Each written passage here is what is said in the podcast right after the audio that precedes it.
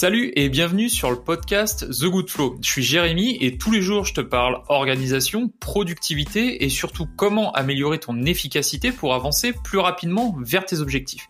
Alors que tu sois déjà indépendant ou que tu penses à monter ton business, je partage avec toi mes idées et ma vision pour que tu passes à l'action dès aujourd'hui et que tu obtiennes rapidement les résultats que tu souhaites. Allez, c'est parti. Alors dans l'épisode d'aujourd'hui, je vais te parler d'un problème que tu connais sûrement déjà, parce qu'on y a tous été euh, plus ou moins confrontés, peu importe qu'on soit euh, salarié ou autre. Euh, souvent, on va avoir besoin de faire des réunions d'équipe. Tu as besoin de faire ça pour faire face à une grosse problématique ou t'impliquer dans un très gros projet qui va nécessiter plusieurs compétences, par exemple.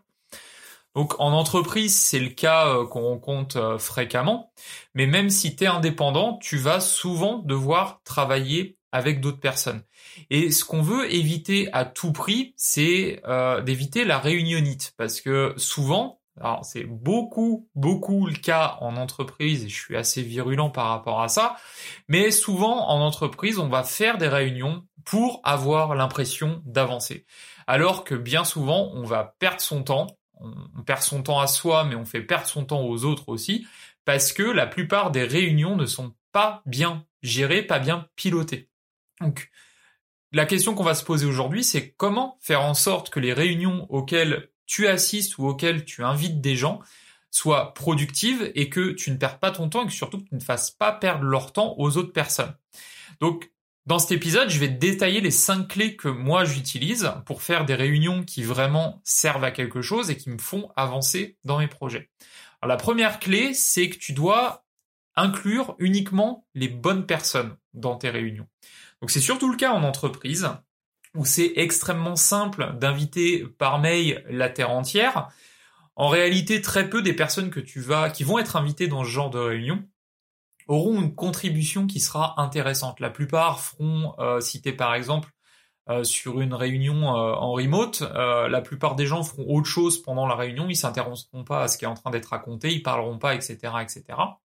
Donc, l'autre problème, c'est aussi que bah, plus tu auras de personnes dans une réunion, ça c'est souvent valable quand tu es dans une salle, plus tu auras de personnes à une réunion, plus tu auras de temps qui sera perdu si ces personnes n'apportent rien. Parce que plus de personnes, ça veut dire aussi plus de remarques, plus de commentaires qui n'ont pas forcément grand-chose à voir avec ce qu'on est en train de raconter. C'est beaucoup plus facile de dévier du sujet initial si tu as beaucoup de personnes dans ta salle. Donc, c'est beaucoup plus simple en fait de focus sur les gens qui seront vraiment nécessaires pour avancer dans cette réunion. Et pour les autres, bah, tu leur fais simplement un résumé de ce qui sera dit, de ce qui sera décidé. Comme ça, tout le monde sera aligné tu n'auras pas perdu ton temps, les autres personnes n'auront pas perdu leur temps non plus.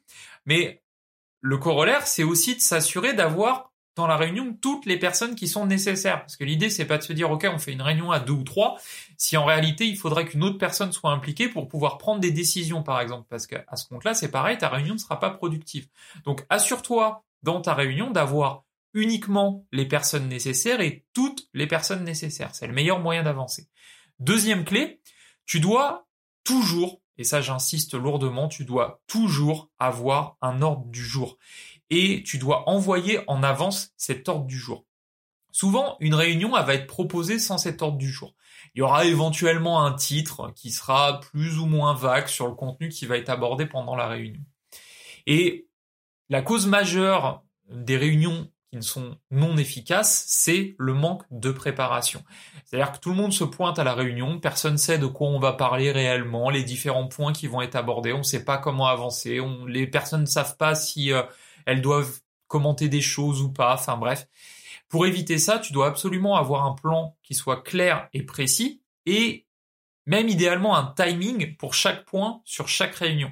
C'est-à-dire que si ta, si ta réunion, par exemple, dure une heure, et une heure, pour moi, c'est vraiment le gros max pour une réunion. Si tu as 5 points dans ta réunion, ça peut être par exemple 20 bah, minutes par point. Et bien faire attention à ne pas dévier de ces créneaux de 20 minutes. Une ou deux minutes, ok, ça se tolère, mais de pas passer 10 minutes de plus sur chaque point, sinon tu vas vite avoir une réunion qui va durer 2 heures, ce qui va te servir absolument à rien. Moi, j'ai pour habitude de planifier maximum des réunions de 30 minutes, et en ce moment, je suis même en train de réduire la durée de mes réunions à 20 minutes. Parce qu'au-delà de 20 minutes, de toute façon, c'est très difficile de garder des gens captivés, et, du coup, ça sert plus à rien de toute manière. Donc, prépare absolument ton ordre du jour, envoie-le au moins deux jours avant chaque réunion. Parce que ça, ça va laisser le temps aux autres personnes qui seront invitées de préparer éventuellement les documents, les ressources dont elles auront besoin pour discuter pendant cette réunion, pourront s'informer éventuellement s'il y a des choses euh, pour lesquelles elles n'étaient pas au courant. Et si t'as pas deux jours avant la réunion, parce que ta réunion, elle est, euh, allez, on est le matin, c'est l'après-midi la réunion, ou alors ta réunion est le lendemain, ben, Considère simplement que tu as mal anticipé ce besoin, que tu as mal planifié ta réunion. Parce que tu dois absolument avoir du temps pour préparer ta réunion, toi. Et les autres personnes doivent avoir le temps de préparer cette réunion. Est-ce qu'elles le feront? Ça, c'est autre chose. Faudra réussir à les motiver. Mais tu dois déjà leur laisser le temps de base de pouvoir préparer cette réunion. Sinon, ça ne servira à rien. Et si aujourd'hui, tu n'es pas capable de planifier des réunions à plus de deux jours en avance, tu dois aussi travailler sur ce point pour être capable de le faire. L'invitation que tu vas envoyer derrière à tes collègues ou à tes euh, collaborateurs pour euh, les inviter à cette réunion-là. Euh, idéalement, c'est de les envoyer sur, sur une invitation calendrier, invitation à Outlook par exemple, pour que ça bloque déjà le slot dans leur emploi du temps. Elles pourront te confirmer si elles seront là ou non. Et tu dois mettre l'ordre du jour dans cette invitation, comme ça la personne qui cliquera sur l'invitation dans son emploi du temps pourra aussi revoir l'ordre du jour avant la réunion. Le troisième point que tu dois être capable de faire, c'est de capter l'attention des personnes qui seront avec toi dès les premières minutes. Parce que la réalité de la plupart des gens, c'est qu'elles sont habituées à subir des réunions qui sont chiantes. Et qui dit réunion chiante dit qu'on ne va pas avoir envie de s'impliquer activement dès le début de cette réunion. Donc tu dois être capable de réveiller un peu les gens, de réveiller les gens qui ont accepté de te donner du temps finalement pour participer à cette réunion. Tu dois utiliser des punchlines pour leur montrer que t'as pas l'intention aujourd'hui de faire une réunion chiante. Tu dois pouvoir utiliser un certain nombre de leviers. Donc, je t'en ai listé quelques-uns. Il y en a certainement d'autres. Hein, à toi de voir si t'as si t'as d'autres idées. Euh, ce que tu peux utiliser, c'est une histoire drôle, un, un fait qui est amusant euh, qu'on t'a qu'on t'a ramené ou etc. Ça va aider un peu à détendre l'atmosphère, se dire ok, bon allez, c'est pas un truc ultra carré où on va on va me prendre la tête pendant deux heures déjà euh, l'ambiance a l'air relativement sympa, donc je vais peut-être m'intéresser un petit peu plus à la réunion. Ça, c'est le premier point.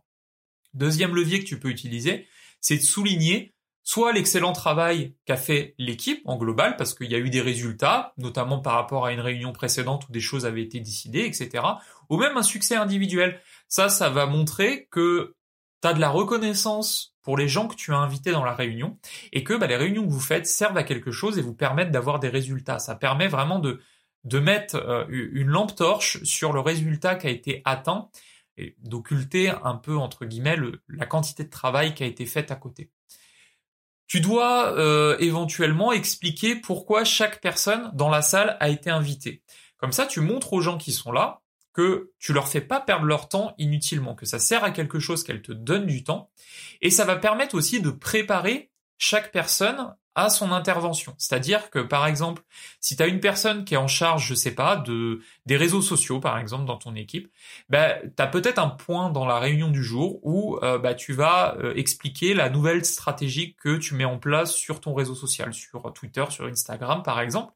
Et à ce moment-là, en annonçant dès le début que Intel va être responsable de parler de cette stratégie de réseaux sociaux, bah tu le prépares aussi psychologiquement et il va commencer peut-être à, préparer ses notes, à, réfléchir à ce qu'il va dire, etc. Et ce qui fait que ce sera fluide au moment où ça va être son moment de parler. Donc ça c'est utile.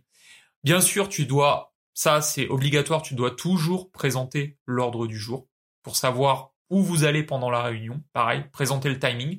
Et du coup, bah, même l'introduction de la réunion, ça devrait même être un point de l'ordre du jour pour moi. Genre cinq minutes, voilà, ordre du jour avec objectif de, de la réunion, etc. Comme ça, c'est clair pour tout le monde. Tout le monde sait où il va. Et ce que tu peux faire aussi, c'est euh, bah, revenir sur la dernière réunion et parler de ce qui a été accompli depuis. Donc ça, ça rejoint un peu le deuxième point que je te donnais. Mais tu dois euh, montrer qu'il y a un alignement entre les choix qui sont faits dans une réunion et les actions qui en découlent. Et ça, ça permet de montrer que la réunion que vous avez faite la dernière fois a servi à quelque chose et que donc la réunion que vous êtes en train de faire aujourd'hui va certainement servir à quelque chose aujourd'hui et vous permettra d'avoir des résultats. Et si tu combines un petit peu tous ces pivots, ben, il y, a, y, a, beaucoup plus de chances que tu aies des gens qui soient plus impliqués dans ta réunion, ce qui, te, ce qui vous permettra d'avancer plus vite et derrière d'avoir des choses qui sont plus concrètes en termes d'action et en termes de résultats. Le troisième, quatrième point, pardon, que tu devrais euh, garder en tête pour euh, organiser une bonne réunion et tirer parti surtout d'une bonne réunion, c'est absolument de garder une trace écrite de ce qui aura été dit, puisque tu sais ce qu'on dit, les écrits restent à la différence des paroles.